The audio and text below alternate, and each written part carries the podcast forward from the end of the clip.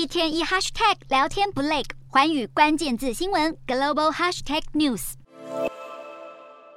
英国新任首相特拉斯以百分之五十七点四的党内得票率获选接任党魁，并出任首相，在六号正式走马上任。现在英国深陷二位数通膨，能源价格高涨，逐步走向衰退危机。特拉斯在圣水演说重申，他会提出一项大胆计划，解决能源供应的长期问题。特拉斯前一天才承诺会在上任一周内就端出能源解决方案。苏格兰首席大臣现在也向他喊话，要赶紧行动。在生活成本高涨的压力下，英国有不少民众对特拉斯掌权不抱希望。在他获选后走进保守党总部，外头响起了一片嘘声。对已经苦撑几个月电费压力的民众而言，似乎无论谁接下国家领导大位，都难以挽回公众信任。特拉斯一再表示，会在未来两年之间兑现承诺，带领英国解决棘手经济挑战。究竟承诺能否实践？现在唯有时间能够证明。